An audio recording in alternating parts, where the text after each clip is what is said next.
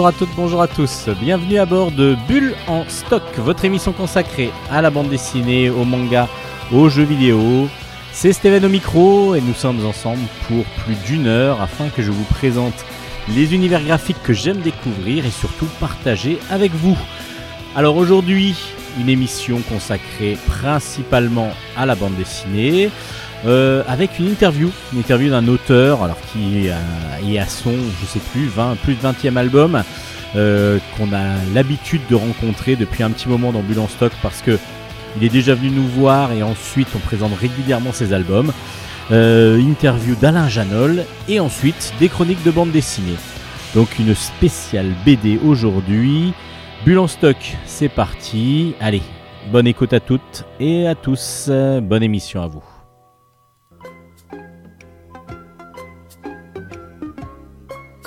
Bande dessinée. Et oui, on va commencer donc par une partie interview avec, euh, on a pu recevoir, enfin on a pu faire une interview de Alain Janol, le, dessinateur de la série Fédération. Au scénario, il y a Ange, le complice de toujours, enfin les complices, parce que Ange, ce sont deux scénaristes euh, qui travaillent ensemble, Anne et Gérard. Les couleurs d'Elvire de Coq, c'est paru aux éditions Soleil et le deuxième tome est sorti, ça s'appelle New York Underwater. On laisse Alain Janol nous en parler, c'est lui qui le fera le mieux. Aujourd'hui dans Bulle Stock, nous recevons Alain Janol qui vient nous présenter son nouvel album. Bonjour Alain. Euh, bonjour, Stock. Merci d'accepter l'interview de Bulle en Stock. Euh, du coup, votre nouvel album s'appelle Fédération. C'est le tome 2 qui est sorti euh, aux éditions Soleil. Ça s'appelle New York Underwater avec Ange au scénario, vos complices de, de, longtemps. Alors, Fédération est donc sorti en juin, euh, le tome 2. Pouvez-vous nous en dire un petit peu ben, sur déjà l'histoire de Fédération en globalement avant de partir vraiment sur cet album-là? Bien sûr. Alors, euh, à la base, Fédération, c'est l'adaptation euh, d'un roman de, de, Ange qui est sorti au Fleuve Noir il y a une vingtaine d'années. Euh, à la base, ça s'appelait pas Fédération, ça s'appelait La mâchoire du dragon. Euh, c'est un roman de SF urbaine. Ça, ça, en gros, le pitch de base, c'est une fédération extraterrestre se présente à la Terre euh, elle est avancée, elle est développée, euh, euh, elle est bienveillante. et elle propose à la Terre de faire partie de la fédération.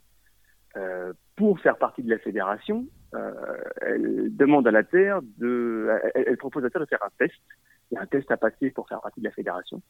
La Terre accepte, elle passe le test, et manque de bol, elle foire le test. Elle, le test. On ne sait pas quel est le test, euh, mais on sait que la Terre a échoué. Et du coup, euh, on, on, on, débute le tome 1 de fédération. Ça fait plus d'une vingtaine d'années que la fédération extraterrestre a proposé ce test aux humains. Et là, on arrive euh, euh sur une Terre euh, où en fait, euh, bah, en fait, c'est considéré un peu, vu qu'elle a raté le test, comme une espèce de quart monde de, de la fédération. Et du coup, il y a des races extraterrestres qui peuvent venir visiter la Terre, euh, mais les terriens sont en gros interdits de, voyage euh, spatial parce que bah voilà ils ont ils ont raté le test en fait et donc euh, ça c'est le le le pitch de base c'est l'environnement euh, global euh, dans lequel se déroulent les histoires. Et en fait les histoires c'est des enquêtes policières dans cette dans cet environnement là en fait. On va suivre on va suivre Alex qui est un jeune inspecteur qui va avoir un peu mal à partir avec euh, bah, les extraterrestres euh, euh, qui veulent absolument pas qu'il enquête bah, sur, bah, voilà, sur, sur, eux. Quoi. Parce que justement, la technologie dans le monde va petit à petit bah, décliner et puis surtout on ne va pas pouvoir avoir des nouvelles technologies parce que les, les extraterrestres refusent d'en donner et du coup bah, les enquêtes policières par exemple sont très difficiles parce que c'est bloqué tout le temps. Il y a très peu de, de possibilités d'avoir d'informations par exemple. Exactement, c'est exactement ça. Euh, bon, il y a de la diplomatie, mais euh, mais, c'est compliqué. Et oui, euh, la fédération maintient la Terre dans une espèce de de, de, technologique. Ils, il ne leur donne, enfin, ou alors vraiment à compte-gouttes, des, toutes petites choses, mais, c'est vraiment minime par rapport à ce qu'il pourrait euh, leur offrir pour que les terriens puissent effectivement progresser et, et, se développer, quoi. donc voilà, donc il y a effectivement un vrai ressenti négatif de la part des humains face à cette fédération toute puissante.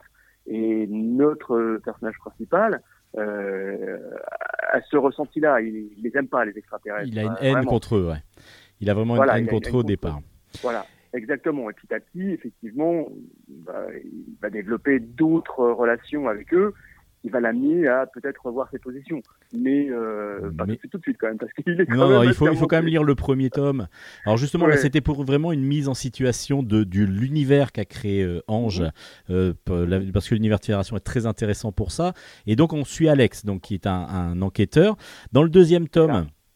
Il y a mhm. justement un, complexe. Bon, je, vous je vous laisse peut-être la parole. Ce sera peut-être plus simple que vous résumiez vous-même. Effectivement, dans le second tome, bah, c'est la, deuxième enquête menée par, euh, par Alex. Et là, ça se passe euh, dans un complexe sous-marin où, là, pour le coup, la fédération a travaillé en collaboration un peu plus avec les humains pour créer ce complexe sous-marin, qui est un complexe scientifique et euh, comme un, aussi touristique. il y a les deux. et il s'avère que dans ce complexe, il y a une cellule terroriste humaine euh, qui s'appelle euh, La Terre est à nous, euh, qui va qui va essayer de bah, justement de, de, de, détruire plus ou moins certaines infrastructures du complexe pour bah, pour faire entendre pour faire entendre ses, revendications. Mm. Voilà. Et du coup, Alex est là incognito, euh, undercover, euh, pour pour essayer de de comment dire de démasquer cette cellule terroriste euh, et en parallèle, il y a effectivement d'autres, euh, une autre histoire, euh, plus effectivement en relation avec les extraterrestres et ce qu'ils veulent aussi. Euh, mais ça, bah, je ne vais pas trop non plus euh, en parler parce que c'est quand même le, le cœur de l'album. Voilà, voilà, il y a plusieurs, euh, il y a pas mal de, de, choses dans les albums, donc il mhm. faut comprendre que, oui, c'est très très riche et justement l'univers, la peur qu'on peut avoir dès qu'on vous lit une histoire de SF, c'est de ne rien comprendre, d'être plongé dans quelque chose d'assez incompréhensible. Mhm. Et Ange a toujours cette, pour moi, et a toujours cette, enfin, cette facilité de nous expliquer même quelque chose d'assez complexe, mais on le comprend très vite en lisant les mmh. albums, en lisant les cases. C'est les informations sont données petit à petit et on arrive tout de mmh. suite à l'intégrer. Oui, ils ont un côté extrêmement didactique, ça, ça, fonctionne très bien, et puis il y a plusieurs lectures, et, et, et ils perdent jamais le lecteur, et c'est ça que moi j'aime beaucoup euh, euh, chez Ange, c'est que voilà, ils peuvent, euh, ils peuvent développer des choses assez complexes, mais en les en, en, les simplifiant. C'est-à-dire qu'en fait, euh, ils arrivent à vous faire capter quelque chose de compliqué, euh, ou plutôt paraître à la base un peu compliqué, euh, mais, mais ce pas uniquement euh, dans Fédération. Moi, je trouve que dans tous leurs albums, oui, tout à fait. Sagesse est extrêmement riche. C'est un, un, univers extrêmement riche. Quand on regarde, quand on ouvre les pages, effectivement, on a l'impression qu'il y a beaucoup de texte, mais au final, c'est extrêmement fluide. Euh, ça fonctionne très très bien et ça se lit du début à la fin d'une traite sans, euh, sans souci, quoi. Donc ça, c'est vraiment vraiment un, un de leurs euh, atouts. Quoi. Ça, ah oui, ça, beaucoup travaillé avec eux. Quoi. Et justement, il y a aussi un travail de fait par vous euh, au, au, point de vue dessin, parce que il faut aussi la fluidité dans le dessin pour qu'on ait, la compréhension et surtout dans le découpage. Alors comment ça se passe justement le travail? C'est eux qui proposent un découpage ou c'est vraiment vous qui vous occupez du découpage de, de fédération? Euh, Alors en fait, bon, ça fait extrêmement longtemps qu'on travaille ensemble, ça fait plus de 20, plus de 20 ans qu'on se connaît. Ah, parce que vous êtes donc vieux alors. non, oh, je suis plus tout jeune, tout jeune, euh, voilà. Euh, non, c'est vrai que vous avez commencé avec Nemesis, avec, euh, avec, Ange. C'était aux éditions du Téméraire à l'époque, si je me rappelle bien. Exactement, ça avait été repris par Soleil par la suite, et on a fait huit tomes de Nemesis. mais en fait, pour en revenir à, la, à notre façon de travailler, c'est-à-dire que Ange, en fait, il travaille ce qu'on appelle en full script, c'est-à-dire qu'en fait, ils ne me euh, ils font pas de découpage ou de storyboard. Euh, eux, ils me disent, ils, me procurent un, scénario. Euh, case 1, il se passe tant, il se, il, se passe ça, les dialogues. Case 2, il se passe ça, les dialogues. Alors après, ils peuvent, euh, enfin, ils, mettent le plus de détails possible. Euh, parfois, ils, euh, ils indiquent un cadrage parce que ils ont la scène en tête, mais la plupart du temps, c'est à moi de mettre en scène en fonction de, de tous les éléments qu'ils m'ont donnés. voilà, pour que pour, pour que tout ça soit cohérent et que ce soit lisible. Il n'y a pas de eux font eux n'interviennent pas vraiment dans la vraiment dans la mise en scène. Ils ont des idées de mise en scène, mais ils me laissent totalement libre de de faire ma propre mise en scène. Euh, moi, à partir du moment où euh, je raconte la même histoire que je, je mets exactement ceux qu'ils ont voulu, euh, enfin ceux qui, ceux qui m'ont donné euh, à mettre dans les cases. Après, que je fasse un gros plan, un plan américain, un plan éloigné, ça, après, ça c'est il me laisse totalement libre de ma mise en scène. En tout cas, pour confiance là-dessus. Et en tout cas, bah, ça fonctionne toujours très très bien parce que Ange, Ange Janol, on les suivait déjà, on les suivait déjà dans Nemesis. C'était vraiment mhm. graphique. Avec, on, a vraiment l'impression de, vivre un film quasiment. Et, mhm. et du coup, bah, dans Fédération, ça fonctionne encore très bien avec la lisibilité et en plus le sujet mhm. assez complexe au départ, qui peut paraître complexe, qui en fin de compte est d'une fluidité terrible. Donc les deux albums de Fédération sont excellents et faciles d'accès. Ben, c'est un peu, ouais, c'est un peu l'idée. L'idée, c'est, d'essayer que le lecteur euh, euh, vous abandonne pas en route, quoi. Donc, euh, donc voilà, il faut être le plus lisible possible, le plus fluide possible, euh, donner envie à, la fin de chaque page de tourner la page. Bon, c'est des vieilles recettes euh, franco-belges, mais elles ont fait leurs preuves et, voilà. Donc voilà, moi je m'attache toujours à la lisibilité de, la page, de l'action et, qui fait quoi dans les pages. Et si, le lecteur il pose la question, c'est attends, mais qui, est-ce qui parle là? Il va décrocher.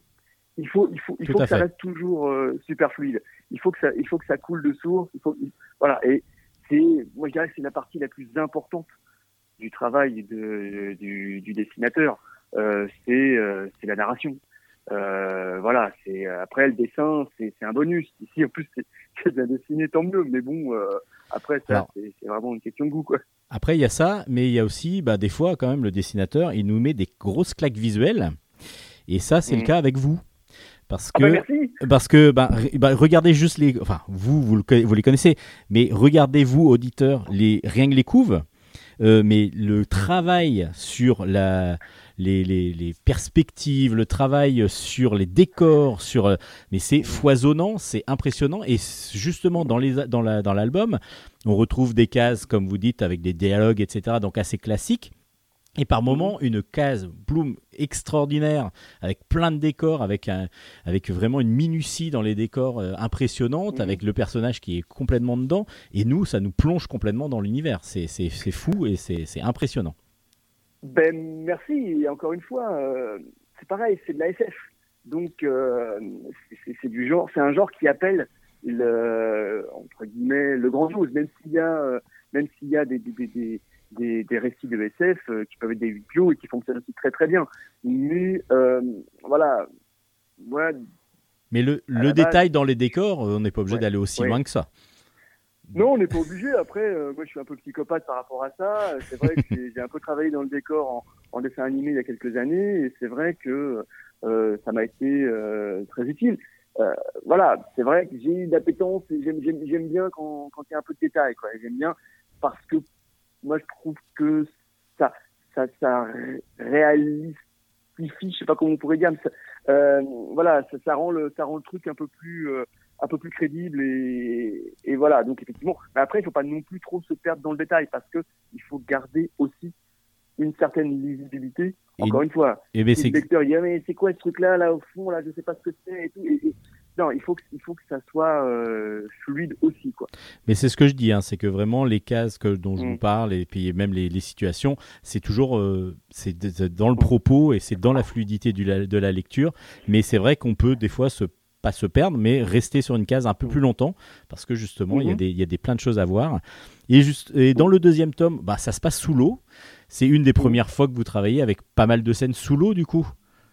Oui. J'ai pas, j'ai pas eu l'impression dans les autres albums qu'il y ait autant de, de, autant de flotte. Non, non, non, non, non, non, non, ça a été une première.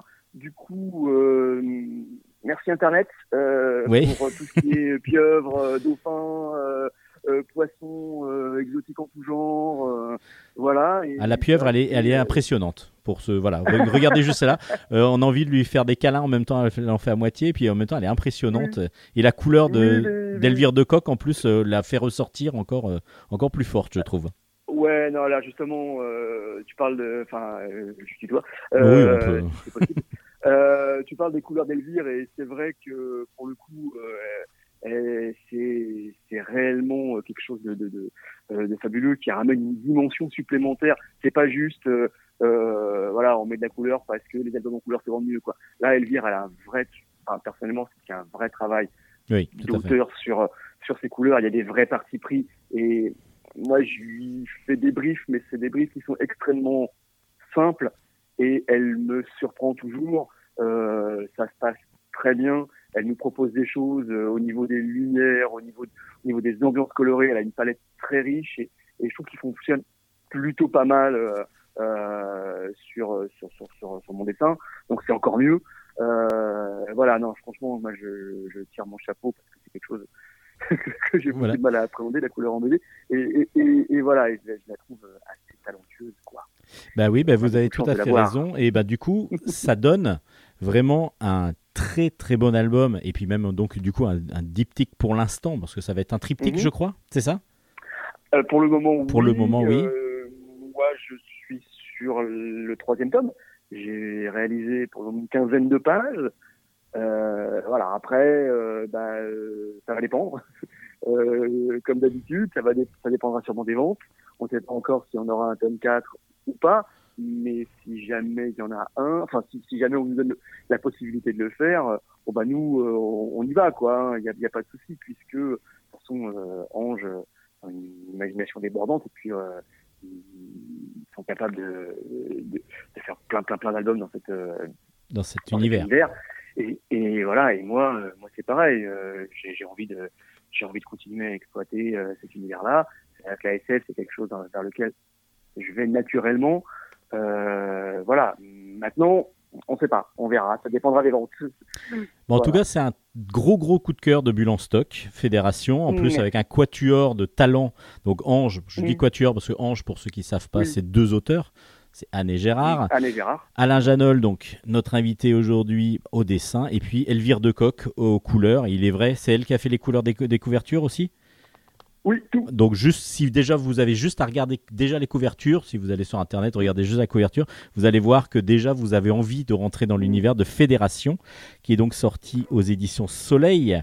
Euh, le Mhm. deuxième tome s'appelle New York Underwater, euh, parce que c'est il y a deux New York en fin de compte, un New York à l'extérieur, un New York sous l'eau. Et donc euh, ben, il y a plein de plein d'autres univers encore à découvrir dans cette dans, dans cette védé- dans cette fédération. Donc Alain Mhm. Janol, merci Mhm. beaucoup pour cette euh, d'avoir accepté l'interview de Bulle en stock. merci Bulle en stock Et super ça fait toujours plaisir. Euh, donc du coup, on attend avec impatience le troisième fédération. On se retrouvera Mhm. peut-être d'ici là pour faire de nouveau justement l'interview pour la troisième pour le troisième tome. On va voir comment ça évolue. On pourra, faire, on pourra se donner rendez-vous à, à ce moment-là. Et puis, ben, on va écouter un petit, un petit morceau musical que vous choisissez. D'accord? On fait comme ça. C'est l'invité qui choisit le morceau musical. Ben, merci Alain de- d'avoir accepté l'interview et on se dit à très vite. Eh ben, à bientôt Merci, au revoir. au revoir C'était donc l'interview d'Alain Janol qui venait nous présenter Fédération tome 2 New York Underwater. C'est sorti aux éditions Soleil avec un scénario de Ange et des, des- des couleurs pardon, d'Elvire de Coq, des dessins évidemment d'Alain Janol. C'est l'invité qui choisit la pause musicale de l'émission. Aujourd'hui, donc, Alain Janol nous a choisi Sonic Youth qui nous chante Sacred Trickster. On recommence. Sacred Trickster.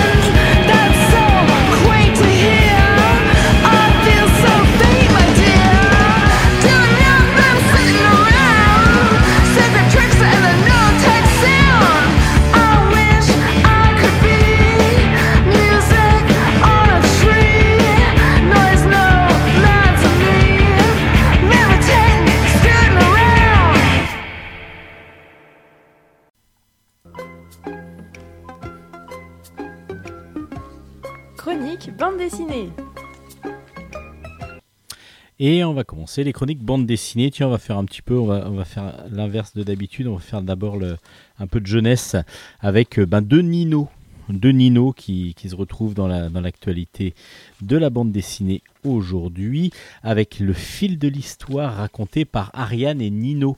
Euh, je vous ai déjà présenté les autres albums de cette collection. Ce sont des petits albums carrés, euh, pas très chers, qui présentent à chaque fois un sujet. Là, c'est le tome 22 qui s'appelle Le mur de Berlin et c'est toujours vu par le côté de deux enfants.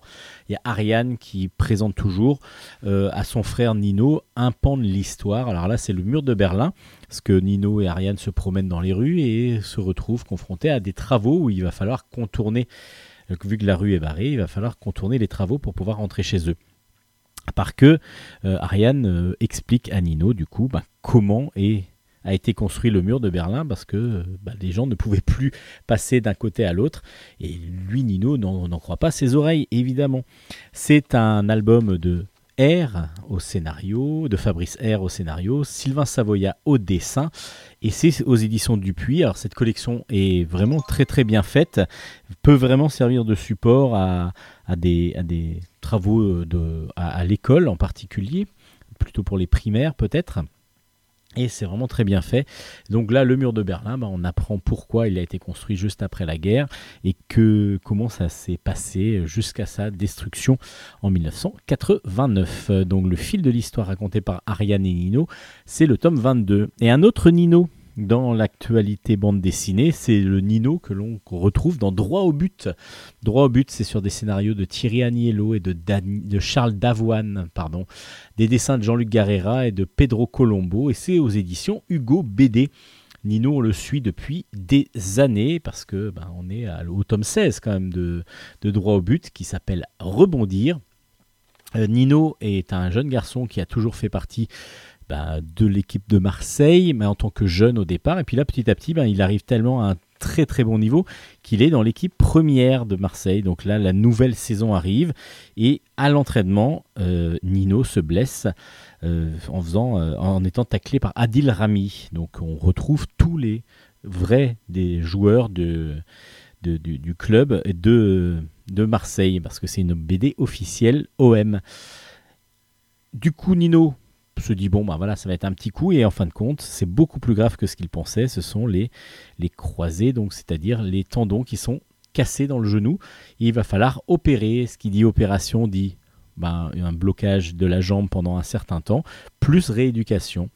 Et là Nino va vraiment ben, se dire peut-être que je vais plus pouvoir jouer. Parce que c'est ce que fait entendre le médecin. C'est il dit si l'opération se passe bien il n'y a pas de problème. Vous pourrez rejouer au foot. Ce qui ne sera pas le cas si l'opération se passe mal. Et du coup, Nino commence à avoir une dépression, commence à ne plus se sentir, euh, voilà, ne veut plus vraiment faire d'efforts, il a vraiment du mal, il est, dépressif.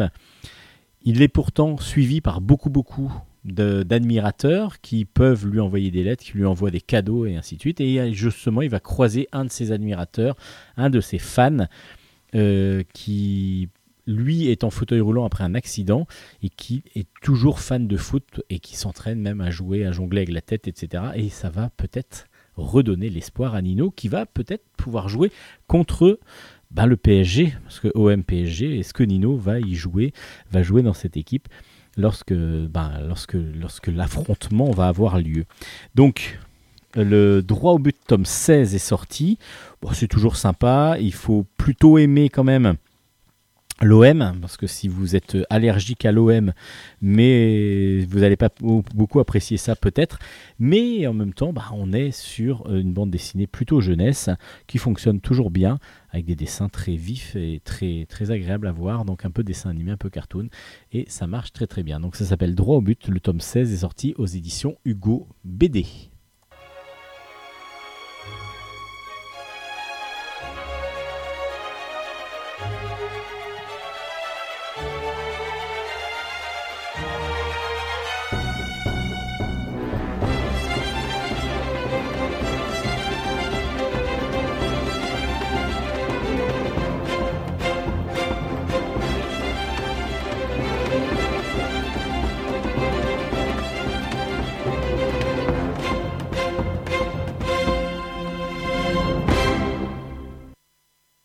Avec le micro, c'est mieux.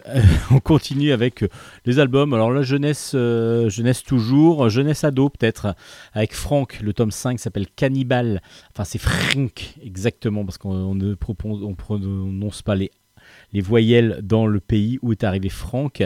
Euh, le nouveau cycle de Franck donc arrive, ça s'appelle Cannibal. Alors Franck c'est un jeune garçon qui est arrivé par hasard en tombant dans un, dans un euh, à l'époque préhistorique. Et du coup, il se retrouve à vivre énormément de, énormément de choses dans la période historique et surtout bah, à apprendre petit à petit euh, aux hommes préhistoriques qu'il rencontre ben, des choses un petit peu nouvelles, même s'il n'y a, plus, a pas de tablette, il n'y a pas de Wi-Fi et ainsi de suite. Il leur apprend bah, justement à parler avec des voyelles, par exemple. C'est pour ça qu'il va devenir franc au lieu de parce qu'au début, il n'y a pas de voyelles dans, le langage des, hommes préhistoriques. Cette fois-ci, du coup, il y a eu une éruption euh, totale d'un volcan qui a tué, en tout cas, pensent les autres, qui a tué un enfant et un homme qui, qui, qui ont disparu. Et euh, donc, Léonard et Gargouille, il s'appelle.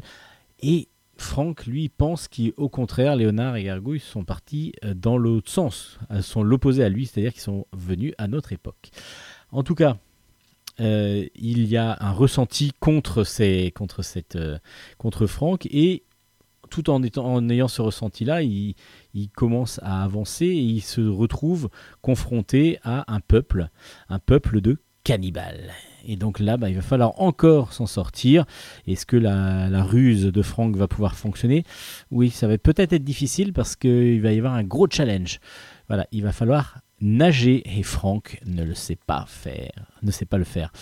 C'est de Boquet euh, au scénario et de Cossu au dessin, de Brice Cossu, Olivier Boquet au scénario. C'est très très bien fait. C'est pas, euh, c'est drôle, ça, c'est, mais c'est pas que drôle. On est vraiment sur des sentiments euh, différents à chaque fois qu'on lit les pages et du coup ça marche très très bien. On est dans un dessin très très Spirou qui fonctionne à merveille, mais vraiment à merveille. Brice Cossu est vraiment excellent dans ce style de dessin. Et du coup, ben, Franck est toujours un grand, grand plaisir à découvrir. Là, le nouveau cycle commence et on est déjà plongé, comme on l'était déjà au départ des aventures de Frank.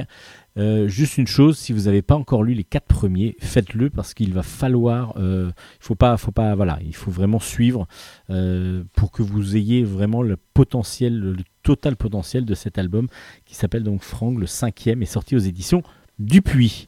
Et toujours aux éditions Dupuis, qui est spécialiste quand même pas mal de, la, du livre jeunesse, même s'ils ne font pas que ça.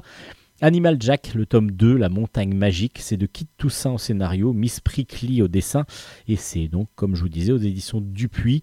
Euh, le tome 2 de Jack, Jack est un petit garçon un peu spécial, c'est qu'il a la possibilité, lorsqu'il le souhaite, de se changer en n'importe quel animal. Donc par exemple, il veut écouter un petit peu la conversation de ses parents, il va se changer en mouche, ce qui fait qu'il va y avoir une mouche qui va tourner lorsque ses parents vont parler, et du coup il va pouvoir avoir comme ça des informations. À part que Jack il peut se transformer en animal, mais il ne peut pas euh, parler. Par contre, il ne parle pas, il ne communique pas euh, hors, cette façon-là de se transformer en animal. Et justement, un jour, euh, lui, il est malade, il se sent pas bien. Dès qu'il est en humain, il se sent mal. Et puis, il va se transformer justement en mouche pour écouter une conversation de ses parents. Ses parents ben, sont dans une cata. Euh, ils vont devoir peut-être quitter la montagne où ils habitent pour aller autre part parce qu'ils ont plus d'argent. La maman est au chômage, n'arrive pas à trouver n'arrive pas à trouver un emploi. Son père ne gagne pas suffisamment. Et donc Jack euh, ben, va faire une chose, c'est qu'il va essayer d'aller trouver un trésor. Pour ça, il va partir à l'aventure avec euh, son ami, une, son ami Gladys, et il va, comme ça, dans une nuit, partir à l'aventure et puis ils vont essayer de, se, de, de, de, trouver le trésor. Alors évidemment, dès qu'il va y avoir un, par exemple un précipice à passer, ben, Jack va se transformer en grand aigle, ce qui va faire passer Gladys plus facilement. Et à chaque fois, euh, pour courir plus vite, il va se transformer en autruche et ainsi de suite. Donc il va se transformer à son gré pour pouvoir faire avancer l'aventure et puis surtout être rentré avant que les parents se réveillent. Mais sur leur chemin, ils vont croiser, sans le savoir en plus, un chasseur qui va remarquer, alors lui le chasseur, il, cherche justement un animal qui peut se transformer. Alors est-ce que cet animal c'est Jack ou pas? En tout cas, voilà, ils sont chassés par le, par le, par le chasseur. Et en plus, bah, est-ce qu'ils vont trouver le trésor? Alors, bah, il y a beaucoup, beaucoup d'aventures dans cet album-là. Et ce qui est très, très intéressant, c'est qu'on va comprendre qui est Jack, comment il est devenu Jack, comment euh, est né Jack? Donc, on va voir les origines de Jack, de Animal Jack exactement. Et du coup, ça va être. Bah, c'est une surprise. C'est une surprise honnêtement, mais ça, ça fonctionne plutôt bien. Et puis bah, le dessin de tout en couleur, tout rond de Miss Prickly est ravissant et nous présente plein d'animaux différents qui sont en plus à la fin pour certains détaillés en plus en plus, enfin, avec plus de profondeur, comme par exemple l'araignée, euh, où on dit même que certains peuples mangent des araignées directement crues parce que c'est pour eux c'est une belle euh, saveur euh, et, qu'ils adorent ça. Donc Animal Jack tome 2 à découvrir vraiment. Euh, alors le premier était un peu troublant euh, parce que du coup un peu spécial, bah, comprendre que Jack pouvait se transformer et là on comprend pourquoi il se transforme. Donc c'est très très intéressant. Animal Jack, vraiment un album pour toute la famille. Et puis toute la famille aussi va apprécier le carnet de mon chat. C'est de Leslie Play et surtout toutes les familles qui ont un chat. Alors c'est chez Delcourt dans la collection Tapas. Euh, Leslie Play euh, nous fait un petit, un petit carnet où on va avoir dans chaque page ben, des choses à dire. Alors mon chat s'appelle, on peut mettre sa petite photo. C'est vraiment comme une sorte de, journal intime du chat. Enfin, c'est pas de journal intime tout à fait. C'est alors qu'est-ce quels sont ses ses aliments préférés? Alors on va mettre les aliments préférés. Euh, qu'est-ce que, quels sont ses amis? Est-ce qu'il a des amis? Et ainsi de suite. Et on va remplir petit à petit le carnet. Alors c'est assez simple. Et puis par moment il y a des double page avec euh, des bandes dessinées, des petites BD, alors avec, euh, avec le chat euh, tout rond, un peu façon roman graphique de Leslie Play, donc assez simpliste et en même temps bah, qui, qui, qui plein de vivacité, très drôle, qui, vont, qui vont égayer comme ça ces planches. Donc c'est assez simple, c'est pas une bande dessinée vraiment. On est vraiment sur un petit carnet, comme un carnet de santé que vous allez pouvoir compléter pour votre félin. Ça s'appelle Le carnet de mon chat, c'est aux éditions Delcourt et c'est de Leslie Play.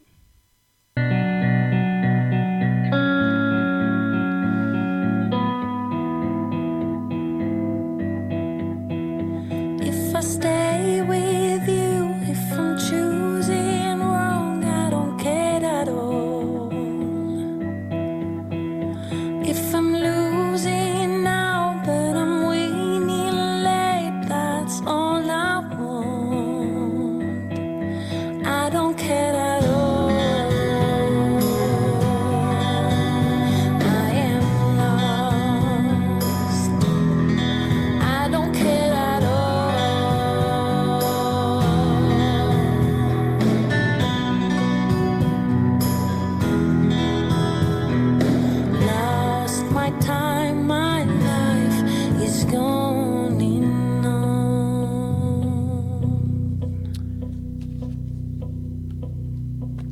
Bulle continue avec euh, de nouvelles chroniques et en particulier ben, un, pur. Alors ça c'est un, album que je vous avais pas présenté, euh, ça fait un petit moment que je devais vous le présenter et c'est un pur chef-d'œuvre. Pour moi c'est le deuxième tome en plus des récits de la pieuvre.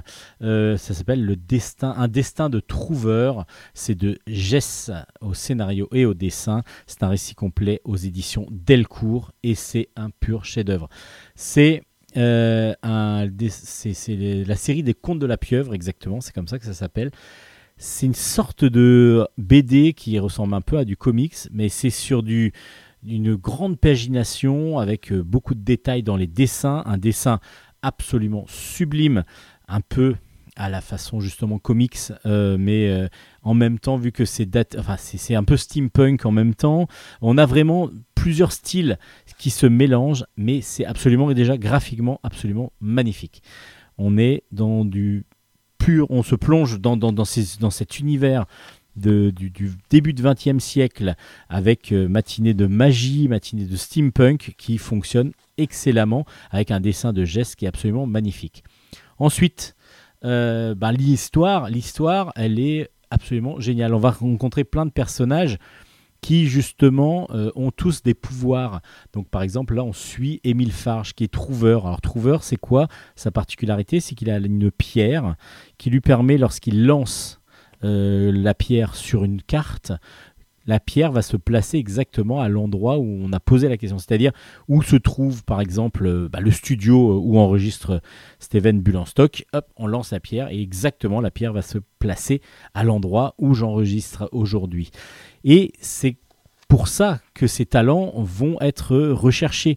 Ces talents vont être recherchés d'abord par la police, parce qu'il va devenir policier pour pouvoir justement euh, pour pouvoir justement aider à trouver par, par exemple des gens enlevés, et des, kidnappings et ainsi de suite, mais aussi par la pègre. Parce que la pègre va euh, s'en servir et justement ce fameux, ce fameux, cette fameuse pieuvre qui est une, qui a une sorte de mafia euh, qui sévit à, Paris. Donc là, il va devoir mener des enquêtes et ainsi de suite. Ça, c'est assez classique. Et à un moment donné, on va enlever sa fille et sa femme, Léonie. Et, du coup, il va, euh, il va devenir ben, lui-même, il va devoir aller chasser.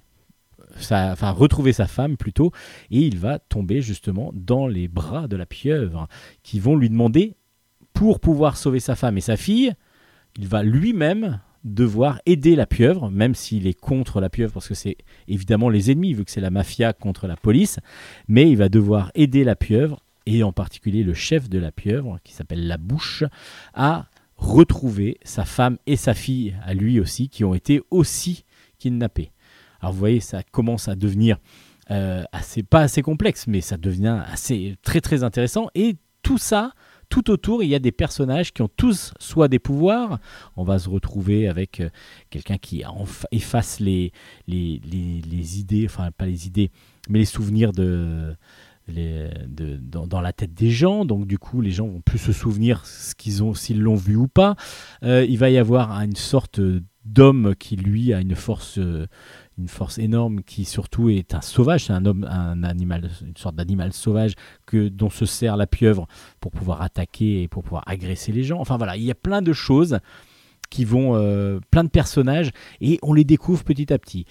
Ce qui est intéressant en plus dans la construction narrative de Jess, c'est qu'on va avoir tout ça mais au compte-goutte, mais pas non plus, on n'est pas non plus sur l'attente tout le temps. C'est-à-dire qu'on va avoir des flashbacks qui vont nous présenter Émile, quand il va rencontrer euh, Léonie, l'amour de sa vie, euh, et qui, elle, Léonie, est une, une fille de la, fille de Mama Brûleur, qui est qui est, qui, une, qui fait partie, enfin, dont la famille, dont toute la famille, toutes les filles ont des pouvoirs aussi.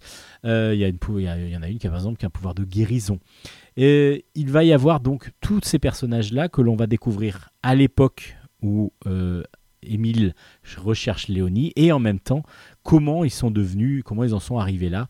Euh, c'est passionnant. C'est passionnant. On est dans un roman euh, graphique, enfin c'est même pas un roman graphique, c'est une bande dessinée, mais on est vraiment dans un roman. Ça pourrait être mis en, en film, ça serait pareil, ça marcherait aussi.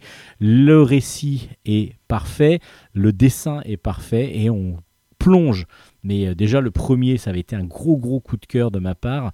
Euh, un destin de trouveur est vraiment un chef-d'œuvre, un chef-d'œuvre de construction narrative et graphique avec une... c'est passionnant. C'est vraiment passionnant. C'est un vrai vrai bijou euh, de, de, BD donc je vous le recommande plus que chaleureusement. Il faut vraiment vraiment je pense l'acquérir. C'est vraiment si vous aimez les, les, les bandes dessinées un peu originales dans, leur construction et qui vont vous laisser un petit peu voilà, de, de, plaisir. Euh, surtout, on n'a pas l'impression, euh, c'est des choses qu'on n'a pas obligatoirement vues sous ce style-là en tout cas, dans la BD franco-belge en plus.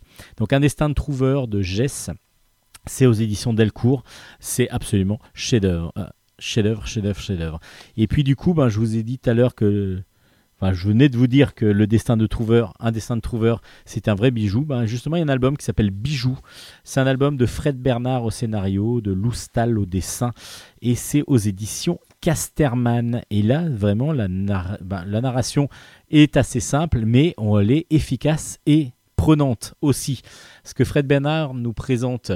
Euh, donc euh, le, ballet, le Bella Ciao c'est un gros gros diamant, un très très gros diamant. Alors on va suivre l'histoire de ce diamant sur tout le XXe siècle. Euh, on suit donc d'abord Gregor MacGregor, qui est le compagnon de Jack London. Alors, c'est pas le vrai compagnon euh, de l'époque, parce que quand, ils sont, quand Jack London était chercheur d'or, apparemment, il n'a pas, il a pas de, de, compagnon avec lui. Mais là, Gregor MacGregor euh, suit Jack London et puis ne trouve rien quand ils sont en train de creuser la mine d'or, mais il va creuser lui en Afrique. Du coup, il part de la Californie pour aller en Afrique. Et en 1908, il découvre une pierre brute, une énorme pierre. Donc petit à petit, ben, on va aller voir, il va aller la vendre, il va aller la faire d'abord, euh, comment dire, des euh, polir et ainsi de suite. Et puis petit à petit, ça va devenir un bijou. Euh, le, ben pour rien vous, je vous cache pas un, petit truc par exemple, le, ce bijou-là, le Bella Ciao, va arriver dans les mains de quelqu'un qui va être sur le Titanic. Et puis petit à petit, comme ça, on va suivre tout le XXe siècle.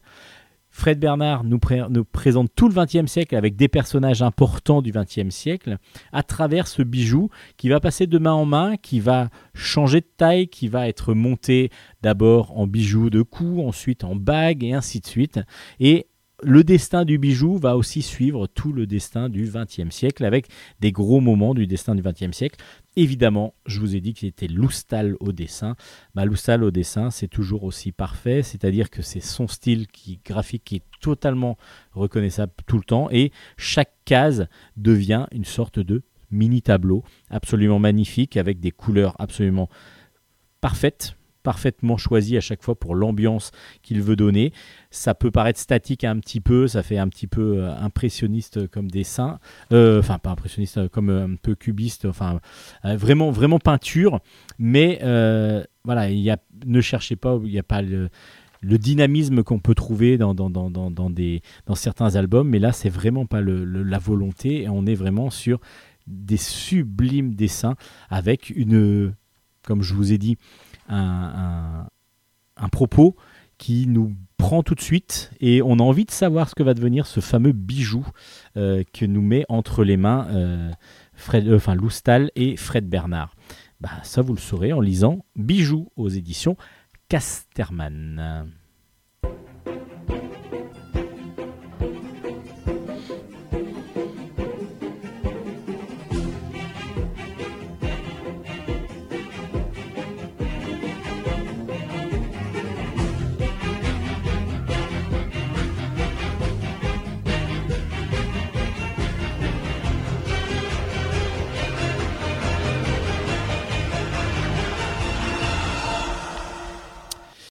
Continue avec euh, un album paru aux éditions du Lombec, les excellentes éditions du Lombec, qui s'appelle La Vampire de Barcelone.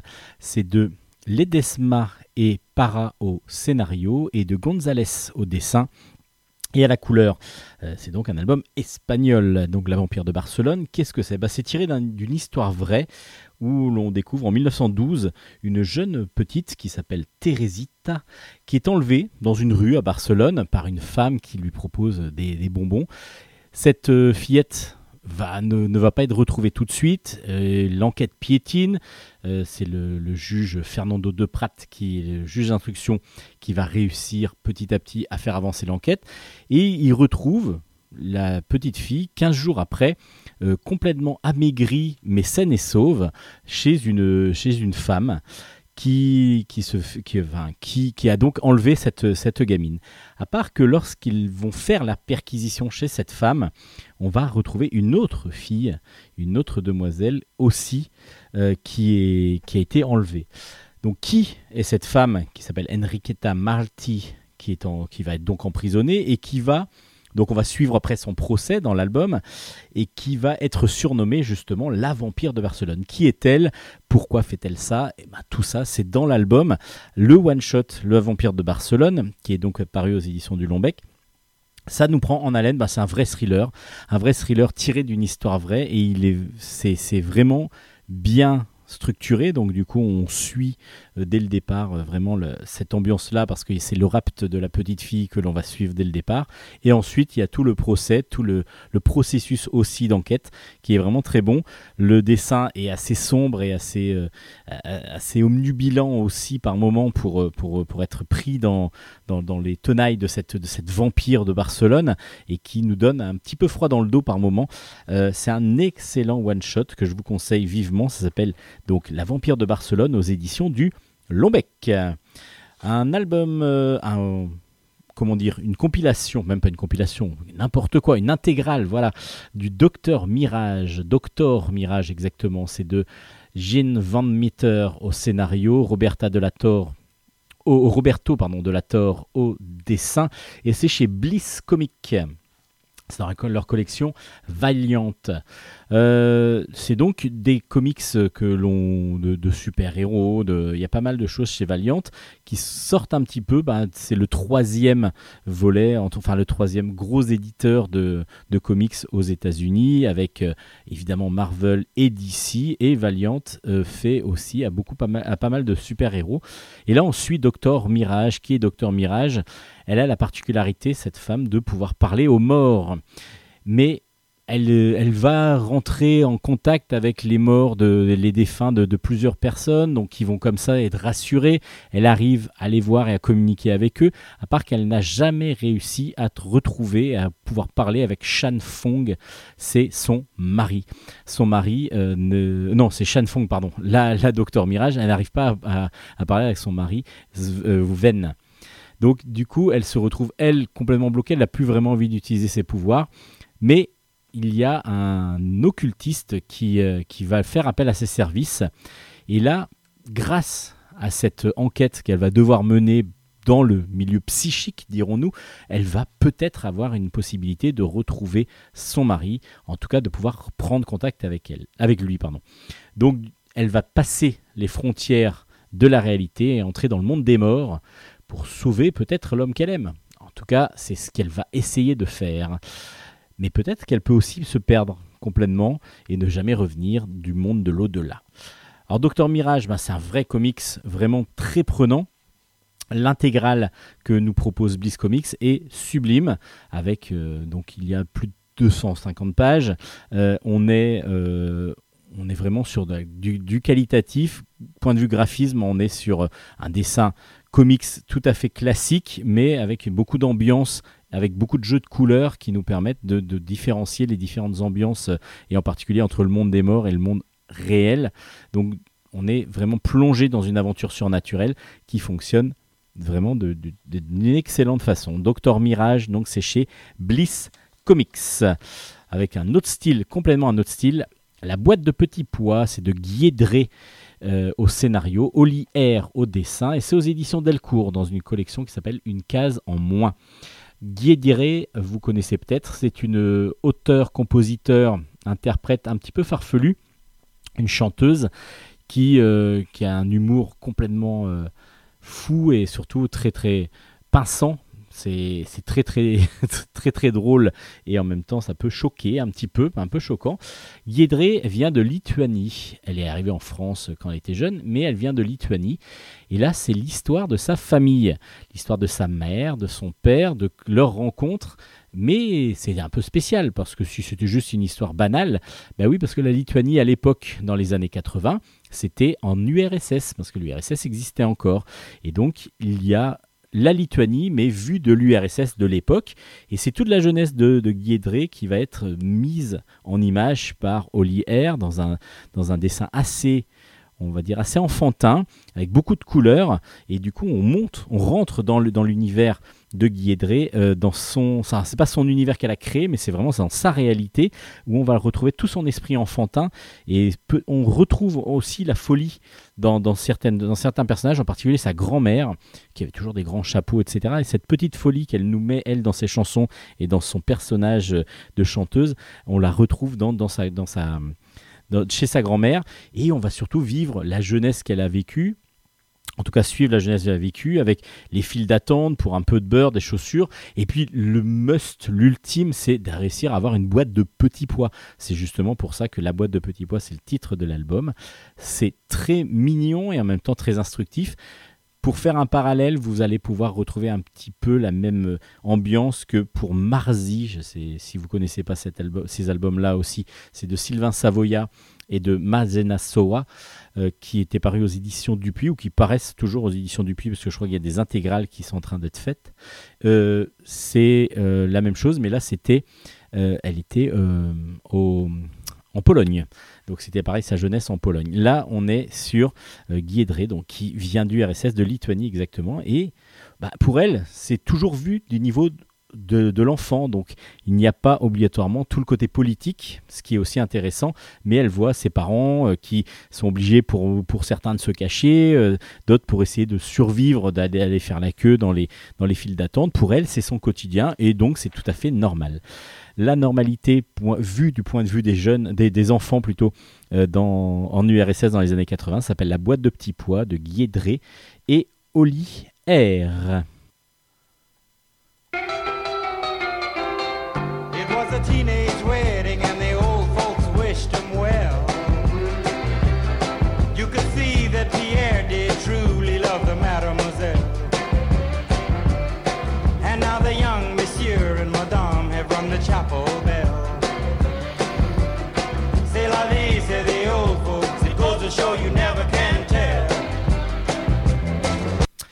On continue Bilan Stock avec Mojo and c'est un scénario et des dessins de Arnaud Floch aux éditions Sarbacane.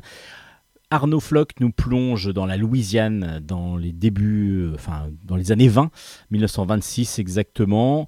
Euh, on est dans le bayou et dans le bayou, bah, justement, il y a Wilson Darbonne qui euh, ramène à la maison un, bébé blanc un petit bébé blanc que sa femme va tout de suite refuser en disant non non tu, tu, je veux pas de cet enfant blanc euh, chez nous, pourquoi? Parce que ben, les Noirs, à l'époque, c'est en l'époque ségrégationniste, et donc les Noirs sont vraiment euh, mal vus. Et évidemment, euh, le fait d'avoir un enfant blanc et d'élever un enfant blanc à la maison, ça va obligatoirement, on va tout, automatiquement dire qu'ils l'ont enlevé, qu'ils l'ont volé cet enfant.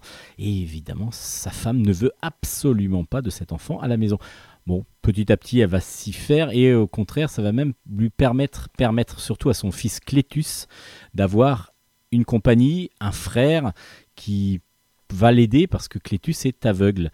Alors, les enfants vont grandir ensemble et puis de jour de, fil en aiguille, ben, on va se retrouver avec deux enfants qui vont à un moment donné jouer de la guitare parce que leur papa va leur offrir une guitare.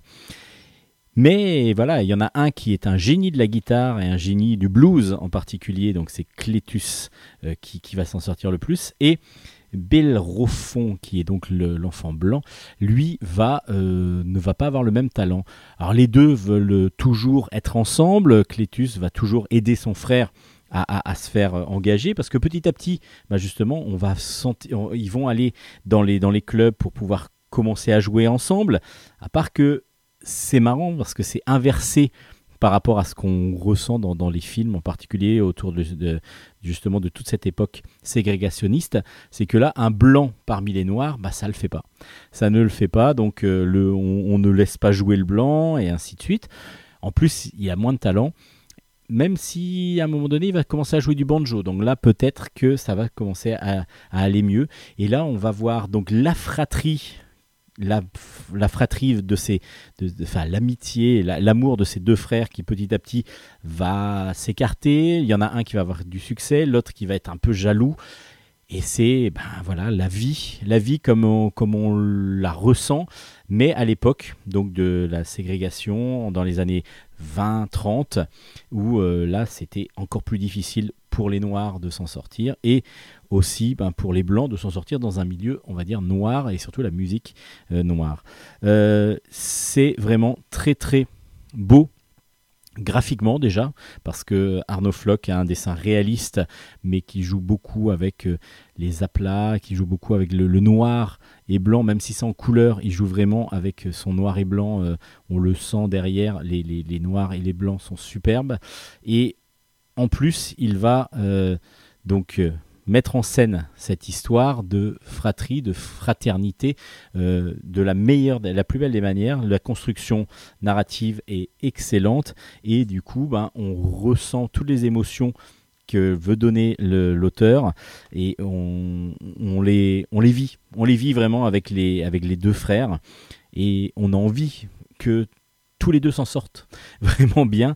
Et ben, je vous dis rien parce que vous ne saurez pas ce qui se passe à la fin en tout cas pas, avec moi, mais quand vous lirez Mojo N, qui est un excellent album, une belle belle euh, surprise de la... Enfin pas surprise, parce qu'il y avait Emmett Till que je vous avais déjà présenté il y a quelques années maintenant, d'Arnaud Flock aussi, qui était une grande grande réussite. Et donc du coup, bah, il continue dans, ce, dans cette veine et dans, cette, euh, dans, dans ce même milieu un petit peu de, de, la musique noire américaine des années 30, grâce à Mojo End, qui est un excellent album. En plus, ça nous met vraiment grâce aux couleurs et aux ambiances dans, le, dans, dans, dans la situation et dans le. Dans, on va dire.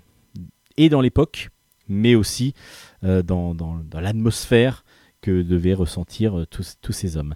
Mojo End, donc de Arnaud Floch aux éditions Sarbacane, une grande grande réussite et un gros gros coup de cœur de Bulle en stock. Chez Roukmout, deux BD d'humour complètement, enfin pas différentes, parce que du coup on a deux, il y a deux choses euh, qui viennent de sortir.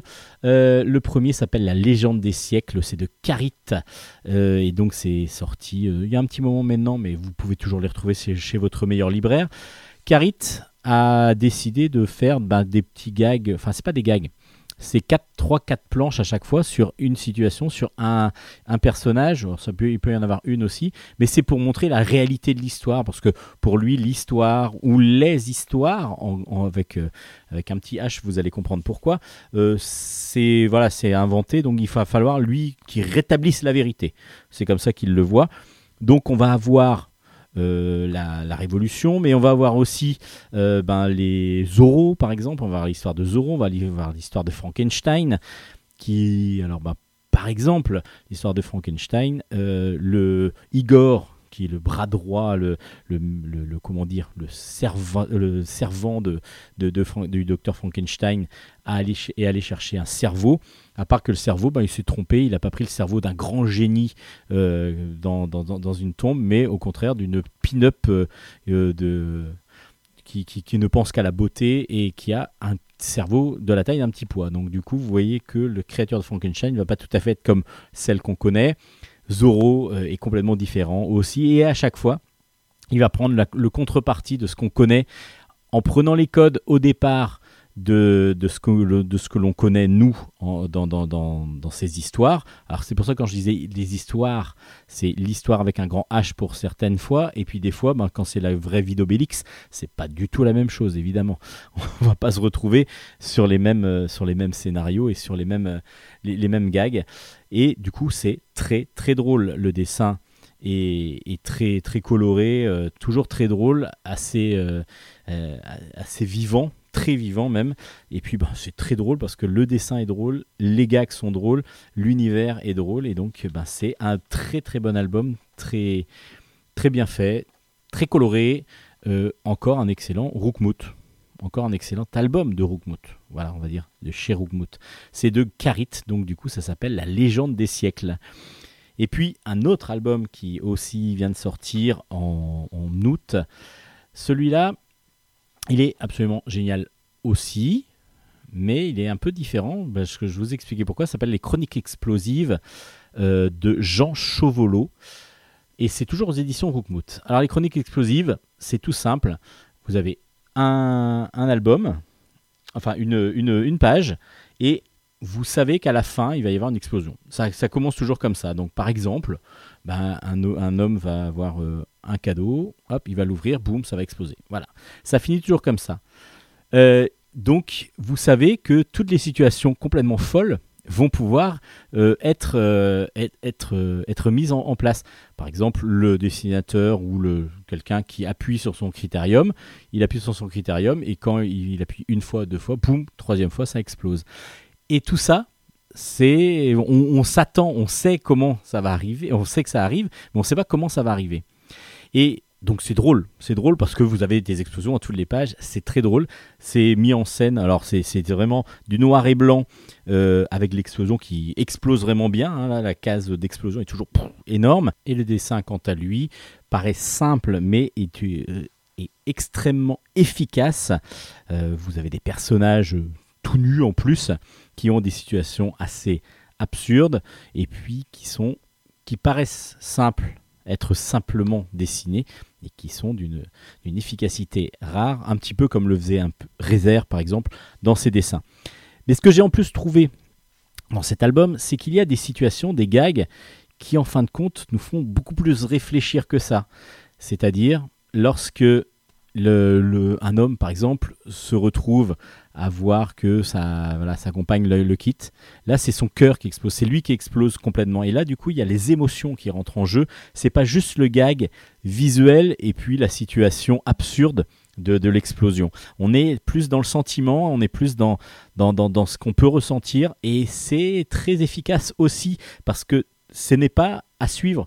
C'est-à-dire que chaque gag et est à la suite l'un de l'autre, évidemment, mais il n'a pas regroupé les gags absurdes avec les gags plus jouant plus avec les sentiments, et ça c'est très fort parce qu'on ne s'attend pas lorsqu'on va lire ça, bah, si ça va être un gag absurde, vraiment dans une situation rocambolesque, vraiment euh, qui n'a ni queue ni tête quasiment, et d'autres où c'est des situations du quotidien, dirons-nous, où là, ce sont les émotions qui vont rentrer en jeu et c'est très très fort là-dessus. Moi, j'ai beaucoup apprécié pour ça, pour ce côté où on va euh, jouer, il va jouer avec les sentiments, euh, Jean Chauvolo, euh, dans, cet album-là. ça paraît pourtant être un, album juste de gag, mais moi j'ai ressenti ça et j'ai beaucoup apprécié pour ça aussi. C'est très très drôle, c'est très très bien fait. Les éditions Rookmout continuent encore à nous faire rire aux éclats et puis à nous faire. Bah là, aux éclats, là, vous allez rire, vous allez exploser de rire, même avec, avec euh, Chronique explosive de Jean Chauvolo. Merci en tout cas à, aux éditions Rookmout de nous proposer toujours de très très bons albums.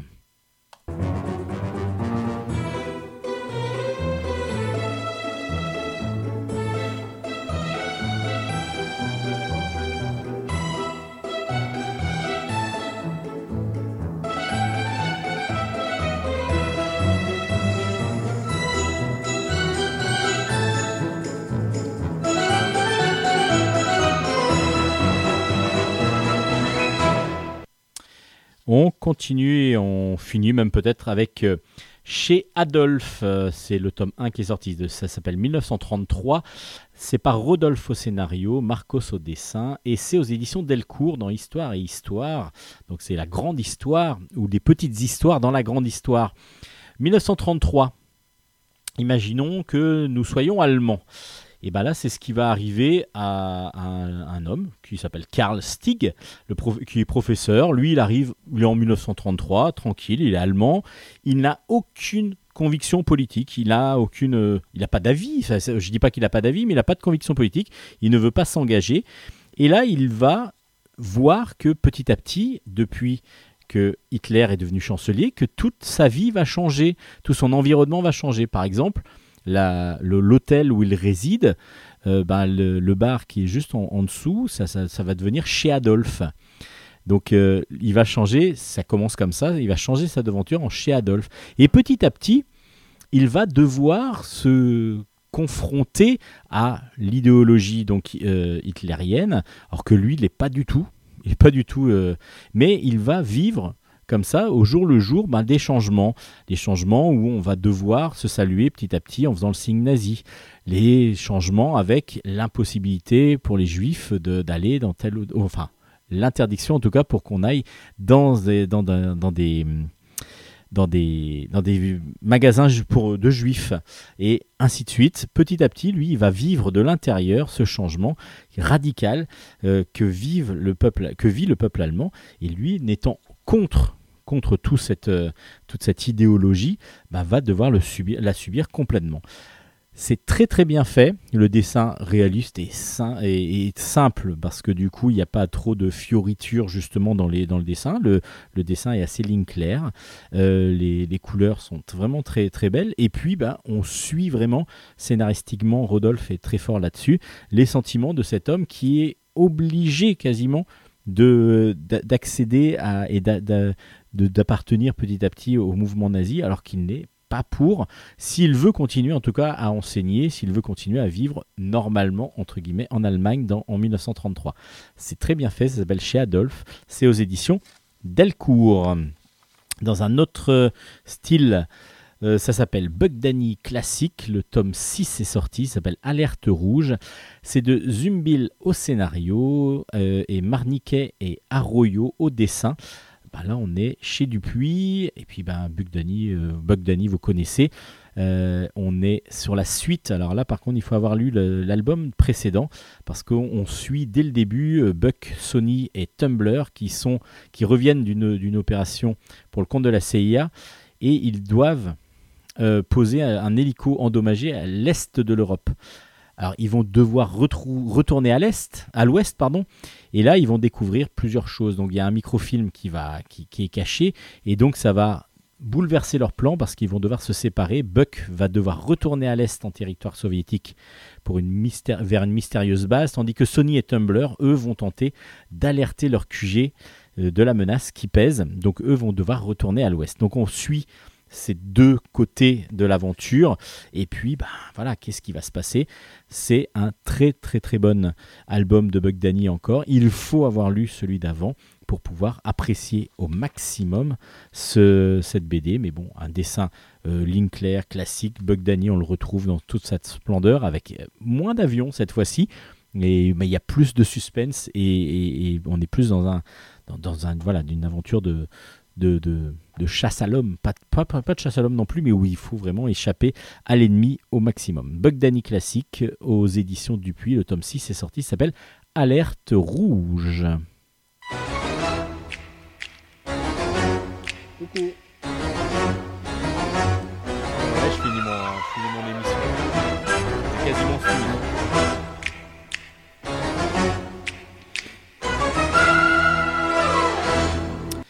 On va finir avec deux albums, euh, Mes années hétéro de Hugues Barthes.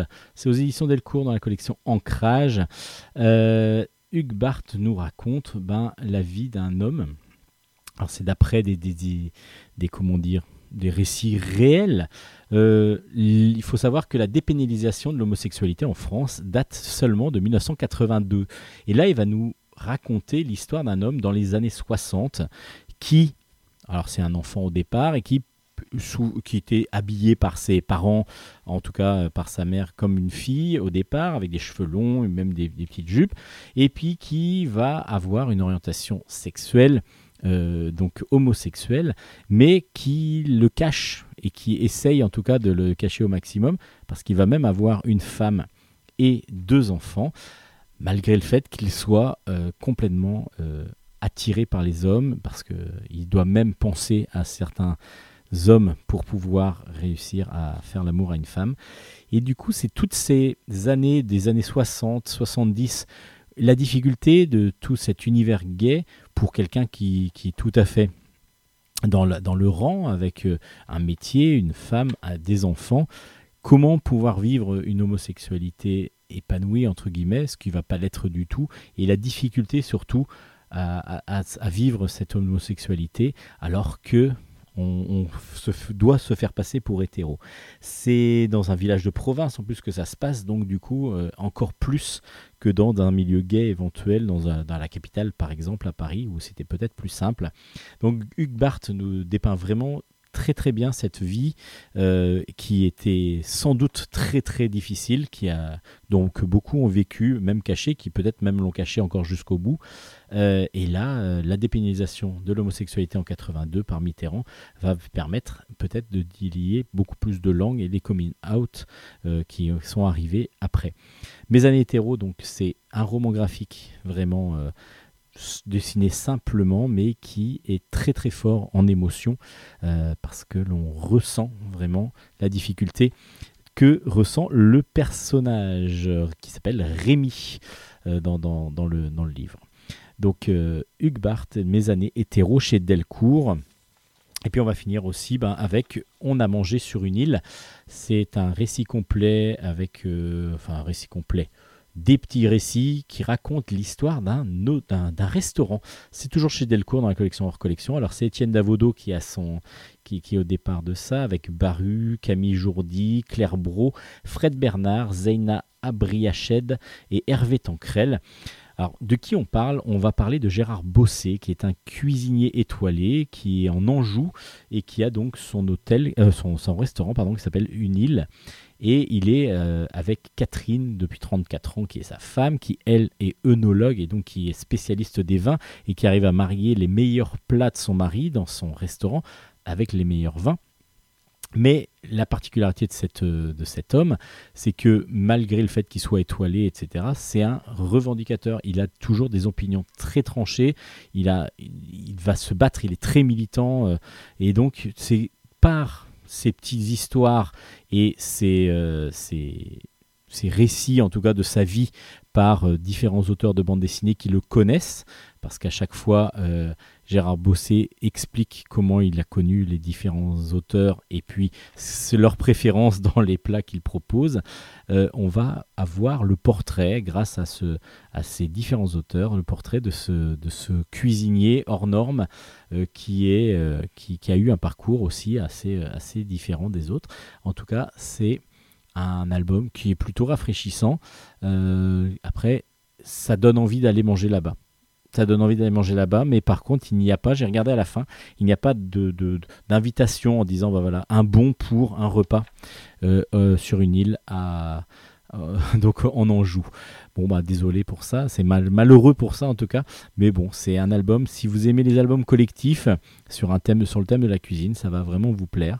Euh, c'est plutôt bien fait. Euh, ça dépend en plus des auteurs évidemment parce que les styles sont complètement différents entre Étienne Davodo, Baru et, et, et, Claire Bro par exemple. On est complètement sur des styles différents. Donc du coup, on a mangé sur une île. C'est aux éditions Delcourt.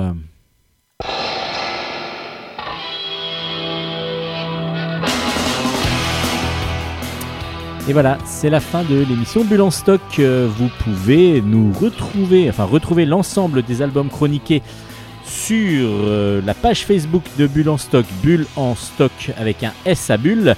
Et vous pouvez évidemment aussi me donner tout ce que vous voulez. Vous pouvez m'écrire, me dire ce que vous en pensez de l'émission, me poser des questions. Il n'y a aucun souci, j'y répondrai volontiers.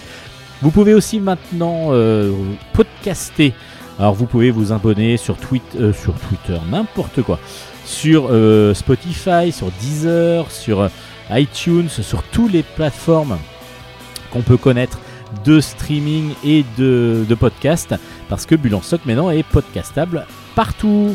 Donc faites passer le mot, dites à tout le monde que vous pouvez vous abonner pour écouter Bulle Stock toutes les semaines. En tout cas, c'était encore un plaisir de faire cette émission pour vous. J'espère que c'est réciproque. Merci à Alain Janol d'être venu dans l'émission et d'avoir fait une petite interview. Allez, on se retrouve la semaine prochaine. D'ici là, bonne lecture. Allez, on se dit bye bye. À la prochaine fois.